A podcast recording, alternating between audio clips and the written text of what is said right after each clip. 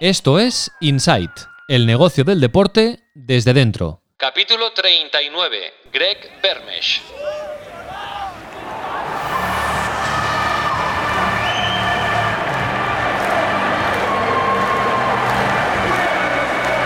Inside con Raúl Gimos.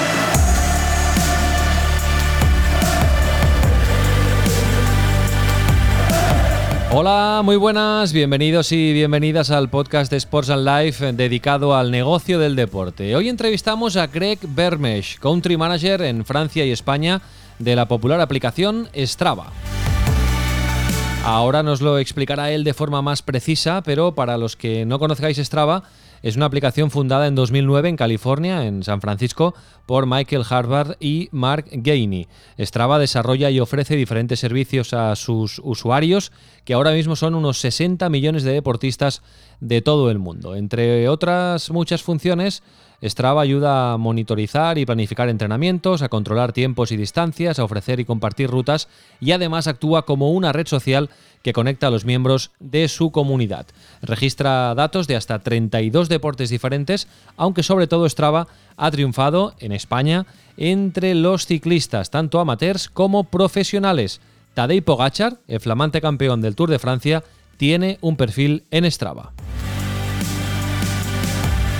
Os recuerdo que, como siempre, también podéis ver la entrevista con Greg Bermesh en el canal de YouTube de Sports and Life y que nos podéis escribir para lo que queráis a insight.sportsandlife.com. Esperamos vuestro feedback. Os dejamos todos los enlaces en las notas del capítulo. Inside Sports Business, un podcast de Sports and Life. Hola Greg, ¿qué tal? Muy buenas y, muchas gracias por, por atendernos. Hola, ¿qué tal, Raúl? Eh, muchas gracias por invitarme.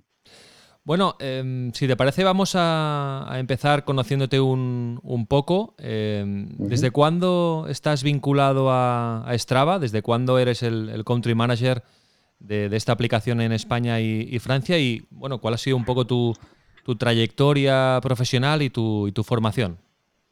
Vale, voy a intentar de, hacerlo rápido. Pues sí, soy, soy, francés, trabajo desde París para, para Strava, he empezado en, en, Londres. Hace pues casi seis años, hace, son, son cinco años que trabajo para Strava, pero me uní a Strava hace ocho años, así que estaba usando Strava antes de trabajar para Strava. Y mi primera actividad era en 2012. Ah, era un desplazamiento en París, la verdad. Ah, no era como una salida deportiva. mi formación es de negocio. Ah, he hecho un business school en París que se llama IESC. y también estudió ciencias económicas en España, en la Universidad de León, precisamente está, es en León que he estudiado español y por eso, por eso así podemos conversar, conversar en español ahora. gracias a, esta, a, este año. Eh, es, todo el mundo conoce este programa, se llama Erasmus, ¿no? y pues desde, pues desde el principio de mi, vamos a decir, de carrera, eh, es que estaba muy interesado por, el Internet, el Internet doméstico, ¿no? que hablamos del el fin de los 90, 90 97, 98. estaba, sí, estaba y todavía soy apasionado del Internet, del Internet, de las tecnologías y siempre pues lo veía como, como el futuro, ¿no? Y era como un poco ciencia, ciencia ficción para mí, pero en realidad Em, y empezó a trabajar en estudio creativo, pues estudio creativos digitales, pero sobre todo en la moda y la música. Mm, después he trabajado por algunas, pues, algunos años, ah, algunos años en la en agencia de publicidad y he creado un label de música que he gestionado por cinco, cinco años y, pasó por, por, la marca que se llama Loco Sportif ah, y me encargaba ahí de, de toda la estrategia eh, digital internacional. Lo he hecho eso, eso, por, durante seis años antes de llegar a Strava. Eso, eso es un poco el, camino. Bueno, y ahora estás en, en Strava. Mm, yo, yo, lo he definido eh, como una aplicación, a ver si me ayudas, ¿eh? Una aplicación que ayuda a monitorizar y planificar entrenamientos, entre otras muchas cosas, ¿eh? a controlar tiempos y distancias, a ofrecer rutas, a compartir rutas y además que actúa como, como red social, porque puedes seguir a tus amigos, tus amigos te pueden seguir a ti y ver lo que hacen ellos y ellos ver lo, lo que haces tú a nivel deportivo, ¿no? Mm, según tus palabras, ¿qué es Strava? Mm, pues tu descripción es bastante exacta y concisa. ¿eh? me gusta, la verdad. es que hay muchas cosas, ¿no? Pero para ponerlo muy sencillo, es que pues Strava más que una app, uh, que una app es, es, una plataforma, porque hay la app, la, la, versión de ordenador, la versión desktop, donde se puede hacer también muchas cosas. pero vamos a definirlo como un servicio digital que te inspira, que te motiva a, hacer deporte, a, quedarte activo. Eso es el corazón de lo que es Strava. Con todo lo que ha descrito, eh, con toda la descripción que has proporcionado, ah, mm, donde puedes traquear tus actividades, eh, buscar rutas, eh, seguir tus entrenamientos, ah, todo, todo eso hace parte de este corazón que es Strava que, mm, y nuestra misión que es motivar a atletas a quedarse activos inspirarlos. decimos muy a menudo que no, se, no, te, no descargas Strava, pero que te unes a Strava. Y eso es un poco distinto. No es, eh, vale, necesito un servicio, necesito una aplicación, me la descargo. Es más, vale, vas a unir Strava y cuando vas a entrar en Strava, pues mm, te va a quedar motivado por la comunidad, por, por los servicios y todo lo que vas a encontrar en Strava. Vamos a revisar un poco la historia de Strava. Es una empresa joven, eh, fundada en el año 2009. Eh, ¿Cómo y, por qué y dónde nace Strava, Greg? Mm. Sí, sí, pues eh, son, son dos amigos, dos amigos que hacían parte de un club de ramo. entonces, Strava viene al, final, viene, pues al principio, viene del, del, del ramo, ¿no? Pues estos dos estudiantes, que son Michael Horvath y Margene, se han encontrado en este club uh, en, en, Harvard, eh, era el club de Alamo de, de, Harvard. Y en este club había un ambiente muy, muy específico, es específica, pero es un ambiente que vas a encontrar en cualquier club del mundo, ¿no? Este ambiente de amistad, de camaradería, ¿sabes? Chistes, hay un ambiente muy, muy social, muy, muy, todo el mundo es muy amable, es, es, todo el mundo está ahí para hacer deporte y disfrutar, ¿no? En grupo. y lo que ha pasado es que cuando pues han quitado la, la, la universidad, pues con, al final de sus, sus, cursos, pues cada, cada amigos estaban separados por cada costa. Había uno en San Francisco, en otro en, en, en uh, la, costa, la costa oeste de, de, Estados Unidos. Entonces, habían perdido este ambiente un poco especial del club. Entonces, empezaron a, a, a pensar en crear una versión digital de, de, este, de estos momentos. Entonces, la primera idea era crear un vestuario uh, digital. Eso es. Eh, pues eso es la primera idea de, Strava. eso es un poco la, pues, el origen de, de, de, Strava, ¿no? Y bueno, más de 10 años después, eh, es una aplicación o un servicio digital en pleno crecimiento, constante crecimiento, más de 60 millones de usuarios en todo el mundo y en España concretamente eh, más de 2 millones de, de usuarios y, con un ritmo creciente, ¿no? Esto, es más, que, Pues eh, mm, sí, ahora contamos con siete, casi 760 millones de atletas en, en Strava en, todo el mundo. 80%, 80 de los atletas están fuera de Estados Unidos. Es una, es una empresa que fue creada en San Francisco, que es, este, que es, que, que estado, que es estadounidense, uh, pero al final hay como un 80% de los atletas que están fuera de, de, de, de, Estados Unidos. Y sí, hay más de, de 2.7 millones de atletas en, en, en, España y entonces uh, España es el quinto mercado del mundo, uh, justo detrás de Francia. Y Inglaterra, Brasil, Estados Unidos. Entonces España está ahí, ahí, arriba. Ah, y sí, está creciendo, crecimiento, está creciendo muy rápido, es decir, que mm, ah, con un ritmo de 2 millones ah, nuevos atletas al mes. Mm. En, Strava se pueden monitorizar diversas actividades deportivas, eh, más de 30, pero sin duda eh, Strava se ha hecho muy popular, es una herramienta casi imprescindible entre la comunidad ciclista, ¿no? También entre corredores, eh, entre gente que va a nadar, pero sobre todo en la, comunidad ciclista, ¿no? Después del ciclismo vendría el, running y, después la natación, ¿sería un poco el, podio de, de los usuarios de Strava? Sí.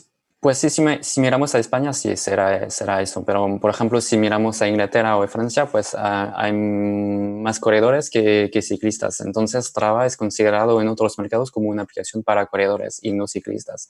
Y, pero seguro que en, Francia, en España, donde el ciclismo es seguramente uno de los primeros deportes que practican los españoles, pues se ve en Strava y hay muchos, muchos, muchos y muchas ciclistas en Strava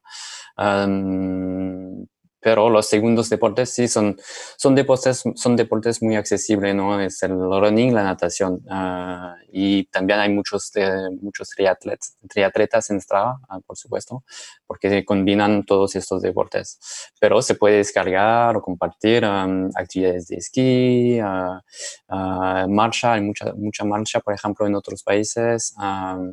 Pero sí, cualquier, cualquier, cualquier deporte donde se necesita un poco de esfuerzo y donde te mueves con tu cuerpo, eso es la idea. Supongo que remo también, ¿no? Porque es el origen de todo. Remo, kayak, eso es, y todos estos deportes funcionan en Strava. Se, se cargan, al final se cargan, se puede descargar, ah, se puede compartir 40, casi 30, un poco más de 30, como les he dicho, deportes en Strava. Y para decirte, que darte un poco de, eh, un poco de, en área de volumen, se, se, se, comparten casi 40 actividades al segundo en Strava, pero por los fines de semana pues alcanzamos casi 100, un poco más de 100 actividades compartidas al segundo. Em, he leído, eh, Greg, que más del 65% de los ciclistas profesionales tienen un perfil en Strava, eh, incluido incluido eh, Tadej Pogachar, que es el, flamante ganador del último Tour de Francia. ¿Por, qué les es útil eh, Strava a los ciclistas profesionales? Pues es, para ellos es muy, es, muy intuitivo, ¿no? Es, es, un, es, una herramienta para ellos para sencillamente seguir sus entrenamientos, ¿no? Pero la verdad es que los equipos, de, los equipos del World Tour tienen otras herramientas para, para seguir los deportes, ¿no? pues los esfuerzos y los entrenamientos de, sus corredores.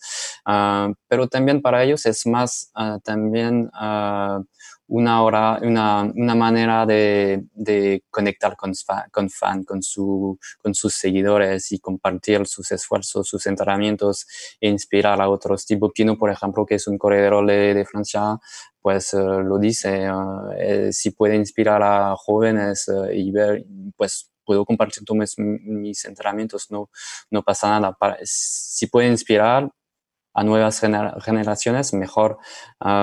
y la, el otro elemento que, es, que, que, veo bastante importante ah, para profesionales es que, sabes, profesionales hasta pues antes de Strava, vamos a decir, pues eran bastante solo, ¿no? Eh, era un esfuerzo muy solitario, te, iba por un entrenamiento solo durante horas, durante horas y nos, eso, todo este proceso antes de la carrera, antes de, ser de, verte en la, en la tele, pues no se veía.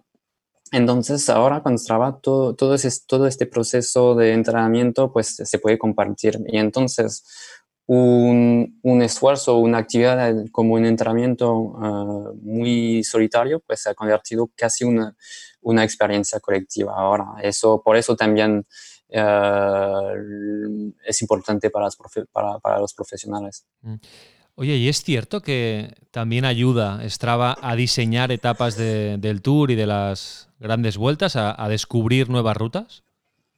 Sí, sobre todo el, pues, el tour, es que hay un, el, el, conceptor de las rutas que se llama Thierry Newton, que sí, que, que usa Strava, que se apoya en Strava, es un usuario de Strava, eh, usa Strava como, como todos, uh, pero se apoya en Strava para, para encontrar subidas muy locales.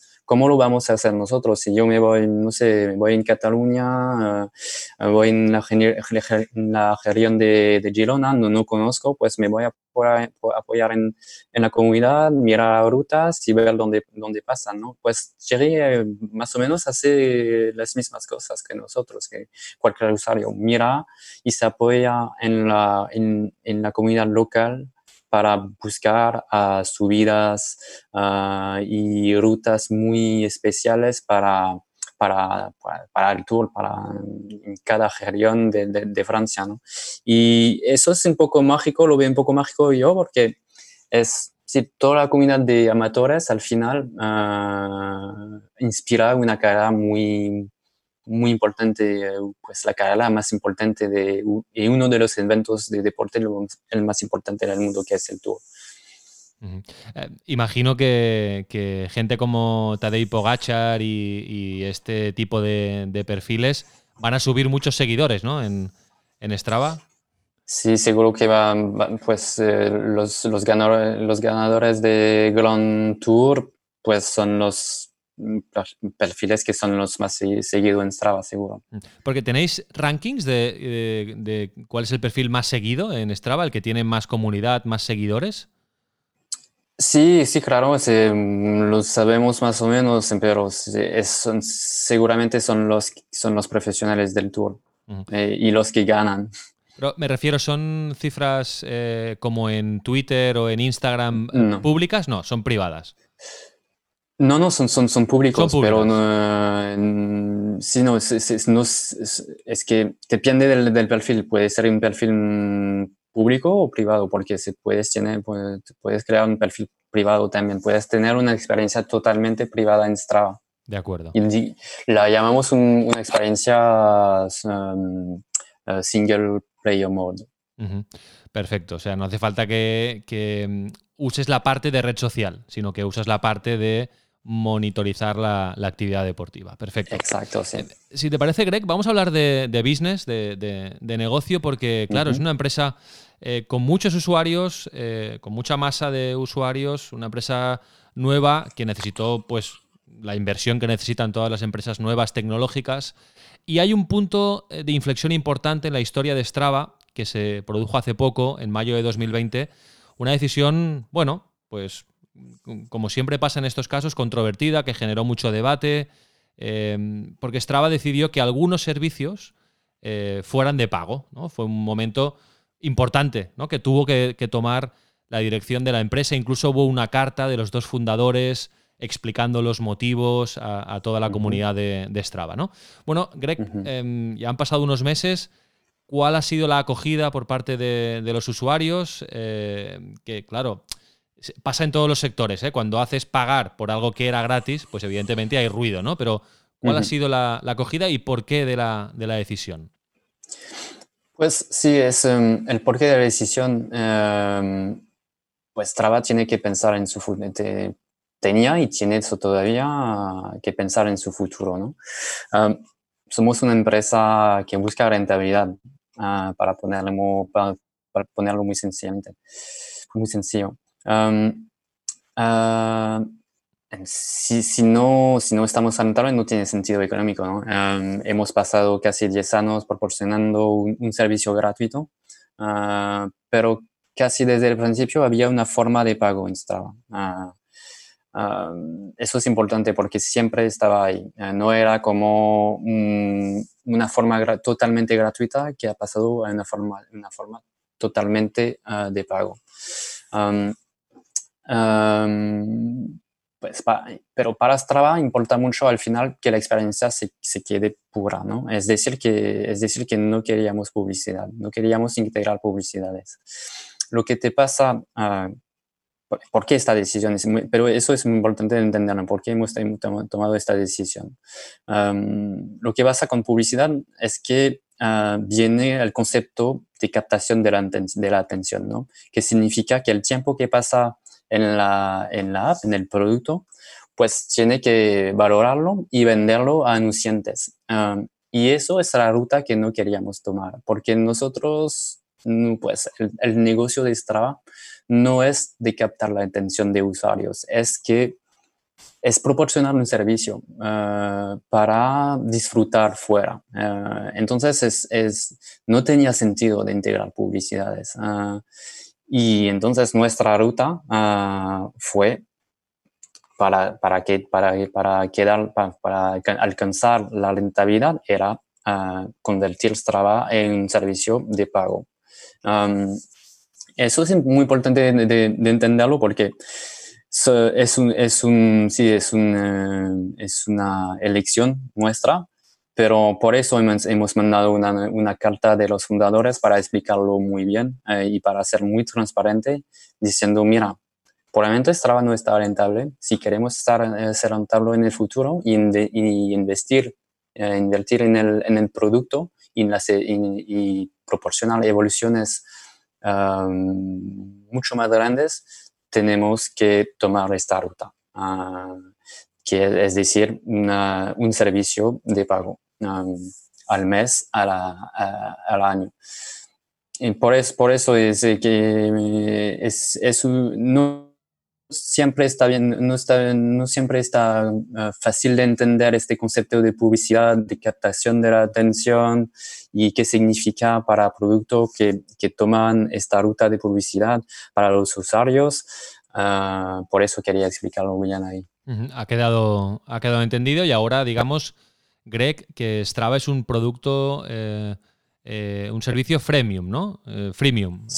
hay, muchos servicios gratuitos, continúan siendo gratuitos en Strava, pero hay algunos que ahora son de pago, como, por ejemplo la cuestión de los segmentos, ¿no? De, la competitividad en los segmentos, ¿no? De, saber quién ha hecho el mejor tiempo en este segmento, ¿no? Que era uno de los de los eh, servicios que más valoraba el, cliente, mm, el cliente o el usuario. sé que por política de empresa no dais cifras, Greg, pero ¿estáis satisfechos de cómo ha funcionado, de la respuesta del usuario de Strava? Sí, la, verdad es que la, respuesta fue muy positiva. Había, había mucho ruido, la verdad. Ah, pero al final ah, la respuesta al nivel internacional es muy positiva, es que lo han entendido. Podemos decir hoy que la comunidad lo ha entendido bien, seguro. Mm. Eh, y sí, lo que pienso que lo que ha entendido bien es que no es toda la cuestión de captación de atención, publicidades o no, o, o, de rentabilidad. Era más como si queremos existir en el futuro y invertir en un producto que va a mejorarse, pues tenemos que, tenemos que cobrar. Y eso lo he entendido, ah, porque al final, pues pagas para un producto que va a evolucionar y va a ser cada, cada, cada día, cada año mejor, ¿no? Eso es, es bastante excitante para los, los, atletas, para nosotros también. Bueno, esto con la revolución digital está ocurriendo en muchos sectores, ¿no? Que, que, que, se van dando cuenta sobre la marcha que al final hay que cobrar servicios que han sido gratuitos para, para la supervivencia y, y el crecimiento del, del, propio producto, ¿no? En el caso de Strava son 7,99 al mes este servicio de pago o 59,99 al, al año y se puede probar de forma gratuita durante durante 60 días, ¿no? Diría, eh, Greg. Sí, sí, exacto, pero eh, sí podemos promocionar una oferta de 60 días a cada, cada, cada atleta ah, para probarlo bien. Normalmente no, lo hacemos, es que proporcionamos una oferta de 30 días y ahora son 60 días porque sí, están es, es, que creemos en nuestro producto, pero para entenderlo, para entenderlo bien no, pues, no se puede hacer en unos días. 30 meses puede ser, son, puede ser cuatro, cuatro fines de semana. Entonces queríamos doblar eso para entender, entrar en el producto, entenderlo bien y probarlo bien y después decidir. Y no te he contestado, sobre el tema de, de, los segmentos, ¿no? Pero hemos pasado los segmentos eh, desde, pues, lo llamamos el paywall, el, el, el muro de pago, porque los segmentos es, sí, es una funcionalidad muy, muy popular de Strava, ¿no? Es lo que ha hecho que lo que Strava, lo, que Strava hoy, ¿no? Pero mm, hay millones, de, hay millones de, de, segmentos en todo el mundo y procesar estos segmentos al final eh, es, nos cuesta mucho. Eh, gastamos mucho presupuesto para mantenerlos y proporcionar, proporcionar al nivel internacional uh, todas estas clasificaciones. Y eso, pues, es, era, era, representaba muchos gastos. Por eso hemos decidido de, pues, tenía sentido para nosotros de poner eso ah, tras el muro de pago también. Eh, porque antes del muro de pago, eh, Greg, de acuerdo, tenías algunos servicios eh, de pago, pero ¿cuál era el, cuál, ¿cuáles eran las fuentes de ingresos de Strava? ¿Cuál era el, modelo de negocio? ¿O simplemente era una etapa de captación de usuarios? Sí, estábamos, estábamos en una estrategia de crecimiento todos estos años, pero siempre pensando en nuestro futuro y qué, podría ser el futuro de Strava para alcanzar la rentabilidad. Y por eso hemos implementado la forma de pago bastante pronto en el producto, eh, se llamaba Strava Premium, lo, después se ha llamado Summit, y lo hemos dejado todo eso y ahora te unes a Strava si pagas para Strava, pues te unes a Strava. E-, eres un suscriptor y ya está.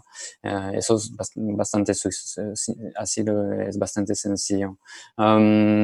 Ah, entonces, la parte de pago de Strava siempre fue una, una fuente de ingreso para Strava. hay tres fuentes de ingreso, que era Premium, ah, y que todavía está y, está y, y va a ser más y más importante y la primera forma de nuestros ingresos, seguro. Después había los retos en marcas y, partners pueden crear uh, un, y proporcionar un reto en Strava. Sí, por ejemplo, vamos a explicarlo esto porque es, interesante. Eh, la maratón de Barcelona, por ejemplo, em, creó un reto con Strava que era ver quién hacía más rápido el último kilómetro. Y había una clasificación eh, entre los que se apuntaban, eh, usuarios de Strava, y bueno, imagino que ahí hay una, un acuerdo entre Strava y Maratón de, Barcelona, ¿no? Sí, sí, pues lo hemos, lo, hemos hecho eso eh, hace dos años. Sí. Este, este, tipo de partners es más como, es un, eso es un partner tipo más de, más de pues de entre un evento y nosotros. Entonces, eh, no, hay, no había marcas en, este tipo de, de, reto, pero hay, hay, hay retos que, que, puede ser sponsorizado por una marca. Ah, es decir, que una marca puede proporcionar un, un reto para todos los, los atletas españoles y los atletas españoles deciden de unirse o no a este reto. De acuerdo. Eh, pues eso era una de es, eh, es, una de las fuentes de, de, ingreso de Strava y la última era Metro, pero como sabes, Metro ahora, ah, pues hoy mismo, eh, se convierte en un servicio gratis. Entonces, la, la, fuente más importante de Strava hoy es, es la forma de pago, ¿no? los, suscriptores, los suscriptores.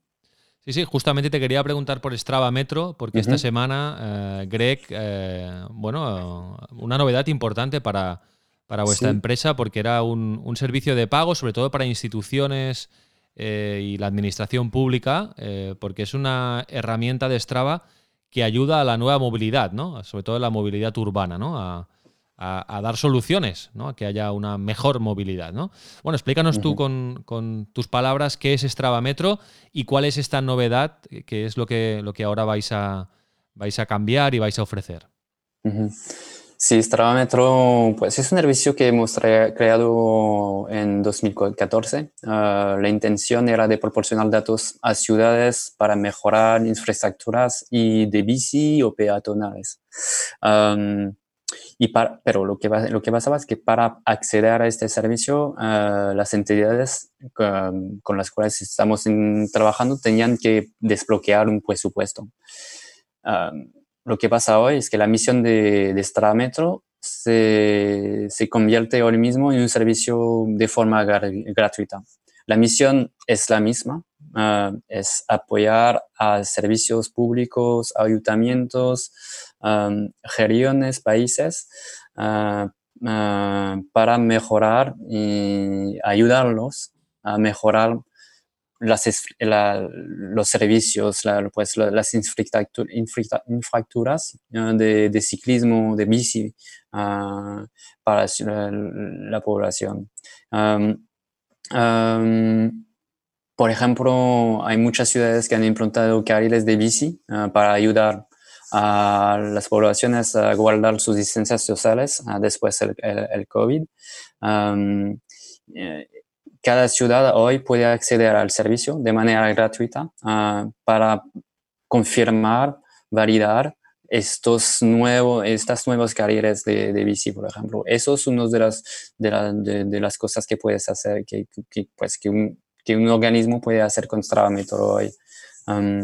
es, bastante, es bastante sencillo de usarlo, es una, es una interfase donde hay un, pues, datos, uh, cada semana y por cada semana y hay una forma más visual con una mapa donde se puede pues analizar el tráfico, eh, donde, donde se usan las bici, donde, donde, van, donde, eh, donde eh, se paran, donde hay problemas y todo eso es, es, es, anónimo, es decir, que no proporcionamos datos de perfiles o nada de eso, pero solo ah, datos generales tipo eh, el género y los horarios para ver si son pues hay zonas donde por las cuales pasan los ciclistas, si son zonas donde pasan por, por la mañana, por la tarde, todo el día. Y esos son sí, herramientas, servicios que proporcionamos de manera gratuita a, pues, organismos públicos. Un Big Data para ayudar a, mejorar la movilidad en las grandes eh, ciudades. Y eh, he, visto estadísticas y, por ejemplo, controláis lo que, lo que mm, ha crecido de un año para otro, con el COVID por en medio, ¿de acuerdo?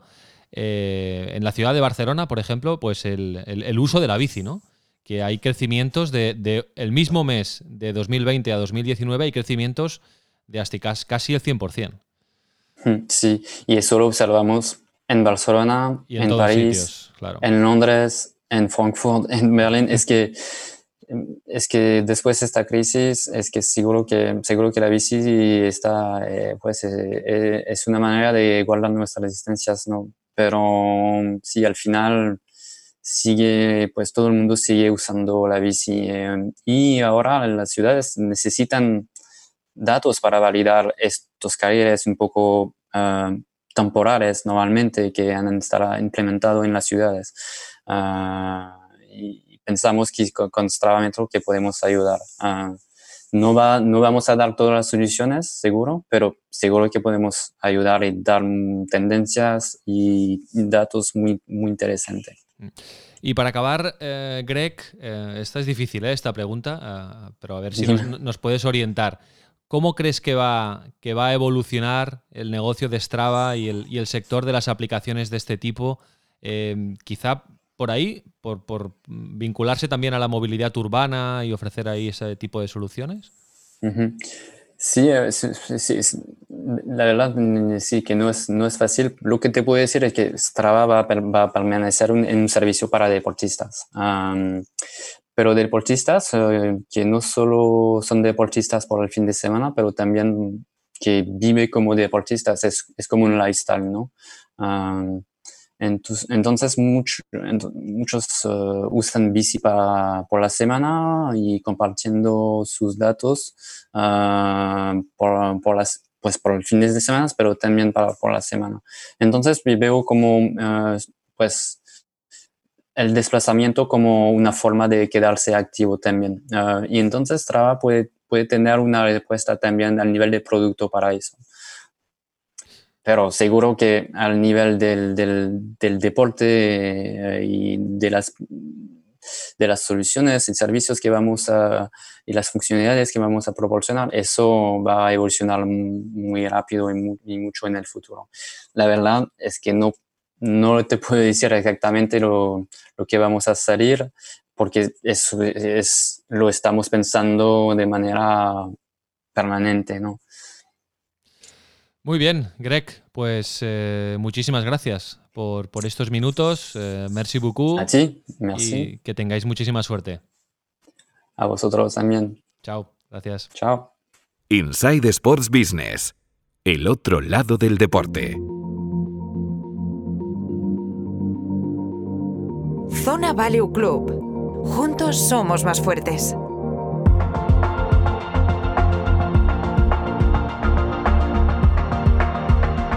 Tiempo para hablar de inversión, para hablar de los mercados financieros, para hablar de las grandes tecnológicas eh, de nuestro planeta con el CEO de Zona Value Club, Lorenzo Serratosa. Hola Lorenzo, ¿qué tal? Muy buenas.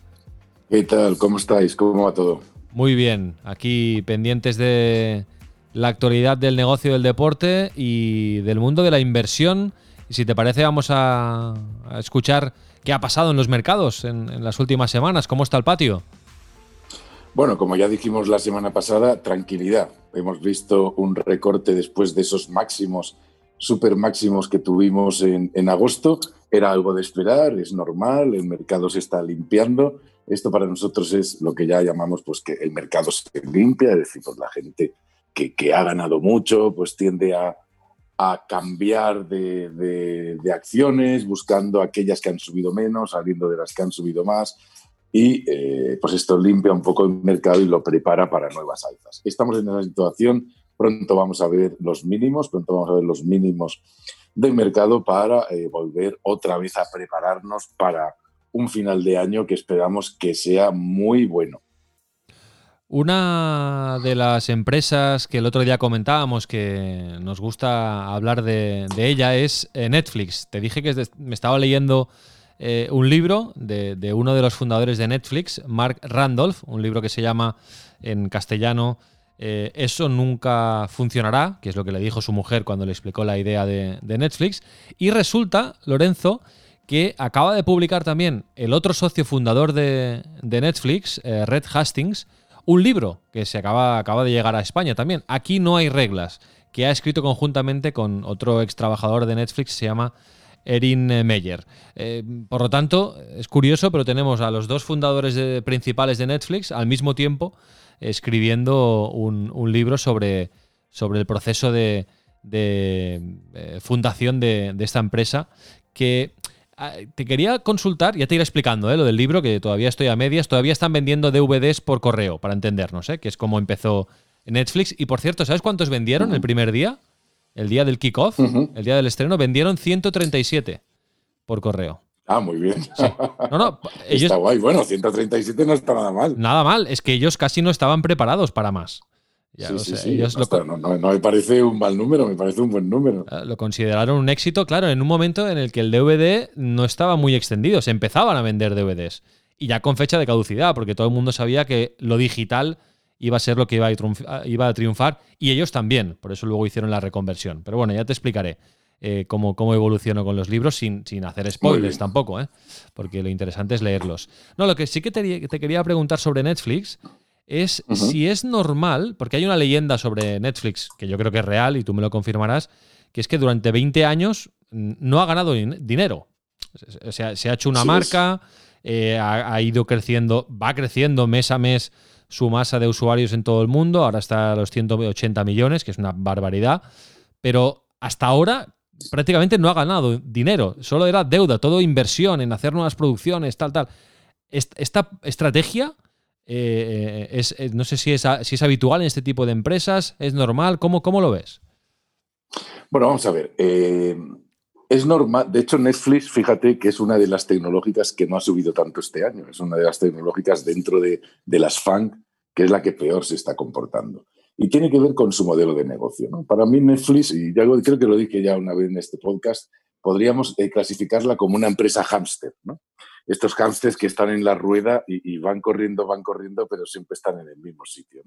Yo, la, yo la llamaría una empresa hámster. ¿Por qué? Porque es una empresa que necesita grandísimas inversiones para mantenerse en el mismo lugar. Es decir, para conservar un usuario, Netflix tiene que estar invirtiendo constantemente dinero para ofrecerle nuevas producciones, nuevo contenido y sobre todo con lo que está sucediendo en el mercado del streaming, que cada vez es más competitivo y tienes gente pues como Disney con una capacidad de contenido brutal detrás pisándote los talones, ¿no? Y al final aquí se va a dirimir por la capacidad de contenido. Esa capacidad de contenido en Netflix, que no es Disney, la tiene que generar. Además, Netflix hasta hace muy poco ni siquiera eh, tiene otros canales de venta para sus producciones, como puede ser el cine, como puede ser el vídeo, como puede ser los parques temáticos, como tiene, como tiene Disney. ¿Y qué pasa si vamos a las cuentas de, Netflix? Pues vemos que sobre una facturación de 20.000 millones, es decir, factura 20.000 millones y debe 10.000 millones. O sea, debe la mitad de su facturación anual, que es una barbaridad. Es muchísima deuda, ¿no? Y todo eso para ahora sí gana dinero desde hace muy poco, ganó el año pasado mil millones. 20.000 millones para ganar mil millones, es decir, que tienes que mover un huevo de dinero para que te quede algo de beneficio. ¿no? Y esto hace que la empresa sea muy poco sólida, es decir, no es un Apple, no es un Amazon que decíamos, como siempre hemos dicho aquí, que tiene, digamos, una solidez de negocio espectacular. Netflix no es el caso y de hecho, por mucho que se ha ganado dinero en Netflix, yo no he sido un gran inversor en Netflix. ¿Por qué? A mí no me gusta en general las empresas con mucha deuda. Las empresas con mucha deuda son empresas con un gran lastre para generar beneficios para el accionista, que al final cuando compramos acciones eso es lo que somos, ¿no? Somos accionistas. Es verdad que en, Estados Unidos eh, Amazon siguió ese modelo durante un tiempo, Tesla también es ese mismo modelo. Es decir, Estados Unidos es, un caldo de cultivo absolutamente bueno para poder levantar modelos de negocio que, que son muy intensivos en capital en el inicio, pero que luego pueden generar beneficios a largo, y esto es Amazon o, algunas otras empresas, ¿no? Pero, pero a mí, ya te digo, me quedo con la idea de las empresas hamster, las empresas que se mueven, que invierten y que necesitan estar constantemente invirtiendo para mantenerse en el mismo sitio. Esto tiene una, un, nombre, se llama CAPEX, es decir, el CAPEX, que es las inversiones que necesitas para eh, estar actualizado y seguir vendiendo tu negocio. Y en el caso de Netflix es demasiado alta a mi parecer, y por eso considero que no es un negocio que eh, sea muy interesante y, no la considero, fíjate, que vaya a ser la ganadora del mundo de la batalla esta del streaming. Considero que Netflix habrá, dentro de 10 años podremos decir que Netflix abrió un camino, pero se quedó por el camino. ¿no? Quizá ese es mi vaticinio y igual me puedo equivocar, que nadie me haga caso. Esto es lo que yo opino. Y lo que yo opino puede ser acertado o puede no serlo. Y, una, una pregunta, Lorenzo. Ahora tienen 180 millones de usuarios y van subiendo. Si llegaran, he leído una entrevista con Red Hastings, uno de los fundadores, y dice que aspiran a llegar a 400 millones de usuarios en todo el mundo, que es una pasada, claro. Em, ¿Seguirías pensando lo mismo, digamos, cuando lleguen esa cifra y se estabilicen en una cifra alrededor de esos 400 millones de usuarios? Primero, veo difícil que lleguen a 400 millones de usuarios. Está por Lo veo complicado. Sí. luego vamos a ver qué pasa en la Streaming Wars, vamos a ver qué pasa, ¿eh? porque también pueden haber muchas fusiones, ¿no? Pueden haber movimientos. Pueden haber movimientos. Primero, hay que doblar, lo veo complicado. Y segundo, luego hay que mantener a los usuarios. Y vamos a ver esta guerra del streaming, que cada vez hay más actores y cada vez actores con más capacidad. Disney es uno, para mí, es el ganador de, o sea, por lo menos mi apuesta dentro de todo esto. Vamos a ver qué pasa. Mm. Perfecto. Lorenzo, pues lo, iremos siguiendo. ¿eh? Semana a semana hablaremos de las grandes tecnológicas.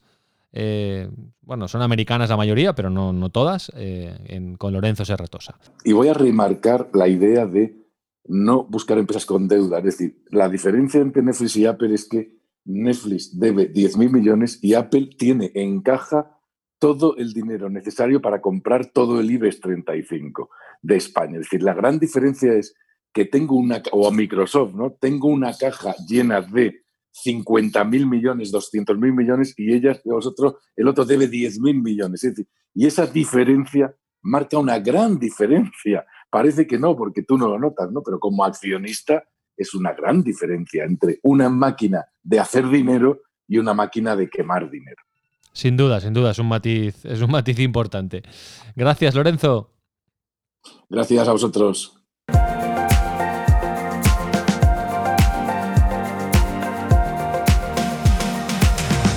Zona Value Club. Únete a nosotros y encuentra las mejores oportunidades de inversión. Zona Value Club. Juntos somos más fuertes. Inside Sports Business, el negocio del deporte desde dentro.